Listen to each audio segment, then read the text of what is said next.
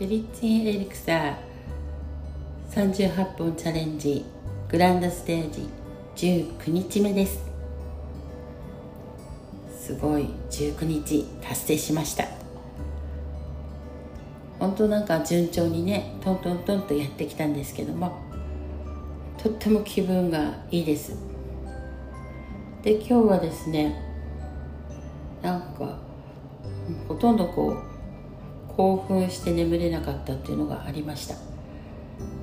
それとですね夕べが、まあ、ポケットでちょっとミーティング緊急ミーティングがあったんですけども、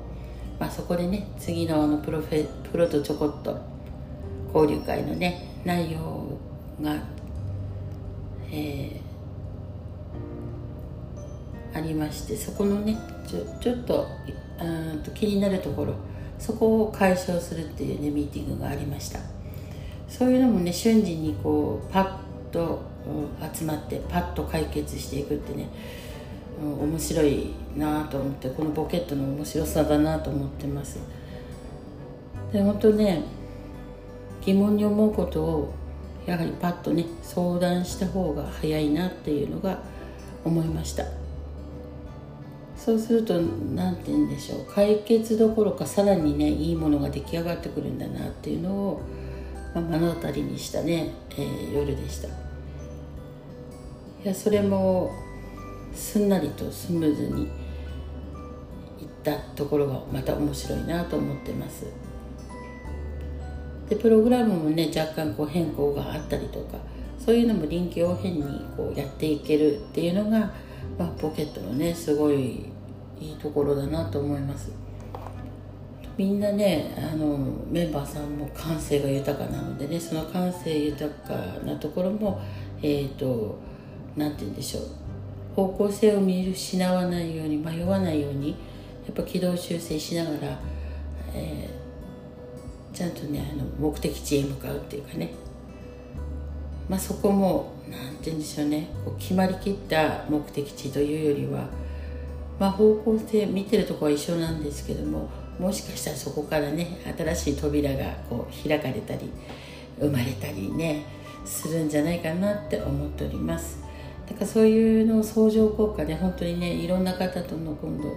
まあ、ご参加の方とのお話でね交流会でえー、化学反応をね起こしていくんだなと思っております。なので本当当日にしかわからないね、えー、いろんな出来事が起きるんではないかなと楽しみにしております。そして私は、えーと、トップバッターだったんですけどもちょっと2番手に入りましてトップバッターが、えー、あやなちゃん、えー、杉本あやなちゃん、えー、育金コスメでねいろんな何でしょうこの間はちらっと教えてもらったのがね酒かすクラッカー。本当ねいろんなことを知ってましてで私は特にね今紫外線がねすごくあの気になるところなのでなんかそういうねケアがあったら嬉しいなとかあとは花粉症とかね目の疲れとかすごくあるからなと思ったらまあそこは私実はね自律神経調律師でできるんだったっていうのをね思い出しちゃったりなんかして。そして3番目ね最後にあのマリコさんマリカッパーがね出てくるんですけども。マリカッパーがねまたねほんと彼女がねもうなんでしょう深すぎるんですよ。深すぎてねほんとね私にはもう分からない世界になってます。まあ本当クオリティが高くて、まあ、高すぎてね本当どこへ向かってしまうのかって感じだったんですけどもまあ本当当日もね楽しみにしていただきたいなと思います。で私にはね難しい単語とかってすごくあの本当分からなくて私に分かりやすい言葉でねあの話してもらいたいなと思ってそういうのとかもあの私を基準にしてねあの作ってもらってます。なので皆さんにね分かりやすいんじゃないかなと思ってます。なので私自身もねこう難しい理論的なのができなくて、えー、本当に体験型とかね実感してもらうとか感覚的な本当そういう感じです。なので感覚的な人がね多いんじゃないかなと思いますけどもまあ理論的な人も、うん。いいのかなとも思ってます。なのでボケットはねいろんな才能の人が本当いますので、うん、絶対これっていうわけではないところがミラクルだなと思ってます。なので本当参加してみないとねわからないですね。私自身も本当どうなるのかわからない皆さんのねその才能が本当に楽しみです。なのでねこうできないわっていう考えよりは何ができるかな、ね、どうやったらできるかなとかねそうやってワクワクを共にね楽しんで本当共同創造って言ってね協力し合っていく創造の方で、ね、作り上げていけたらどんなに楽しいだろうかと思ってます。なので今日すごい私は何て言うんでしょう。うん。昨日ね達成できないことがあってまあお買い物なんですけどね行けなかったとこがあったんですけどただまあまあ仕方ないかなと思って帰ってきてたんですけども今日突然ねお昼からあの夫が帰ってきて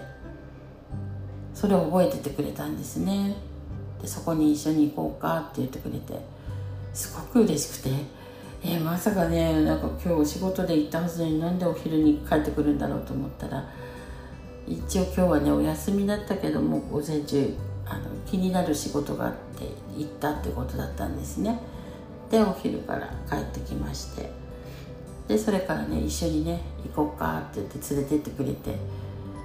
あなんて優しくてね うんちゃんと私の話を覚えててくれたんだなって私はもう昨日の段階で諦めてたんですけどね。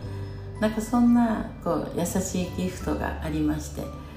当ねあのありがたいなと思いました。なんですごいあのなんだろうな。夫の優しさっていうかねそういうのにこうありがたさとかすごい感じたね一日でした。そしてまたねうちの、えー、私の息子がですね今関東に住んでるんですけども、まあ、新幹線がようやくね開通したっていうことでただねもう JR の方がねあのー、たくさん殺到してるらしくてなかなか切符が取れないと嘆いておりましたけども私がパッと見たらねあの急に、えー、なんだっけ JR のねその切符を買うやつ忘れちゃったそのサイトがね 急にパッと開いたんですなので、ね、息子に送って「今だ!」って言ったら息子も「分かった!」っつってすぐ開いてそしたらねあの往復のちゃんとチケット取れたっていうので、ね、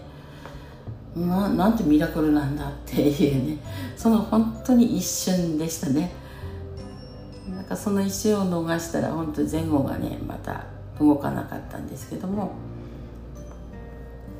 なんでそういうのも息子もねそういう波に乗ったっていうのが素晴らしいなと思っております。なので今日すごくこうミラクルな展開が起きてるなと思っております。では皆さんごきげんよう。